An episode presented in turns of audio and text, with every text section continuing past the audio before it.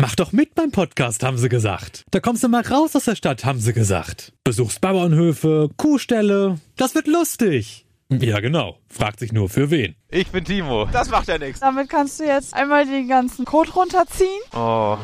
Ist es richtig? Was? Also ne- eine Oh, We- also- Zehnteltonne, 100.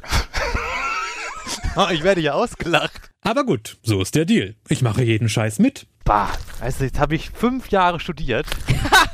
um im Kuhscheiß so rumzuwühlen, ja. Also wirklich jeden. Und dafür bekomme ich einen Backstage-Pass für Bauernhöfe und kann Land und Leute kennenlernen. Erstmal freut mich, dich kennenzulernen. Weiß schon, dass wir hier auf einem Hightech-Hof sind. Also der Beruf ist ja unser Leben. Bei uns ist von morgens bis abends Bauernhof. Lukas, bist du schon hier?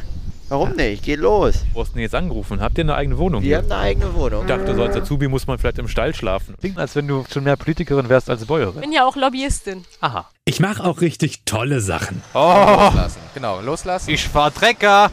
Und, oh, da kam was raus. Das ist Milch. Fertig. 180 Kühe reingeholt. Aber vor allem, ich kann einfach fragen und sagen, was ich will. Hinten haken wir dann noch Kot und Urin raus. Das kannst du nicht wissen, aber in meinem Podcast sagt man Kacke und Pisse.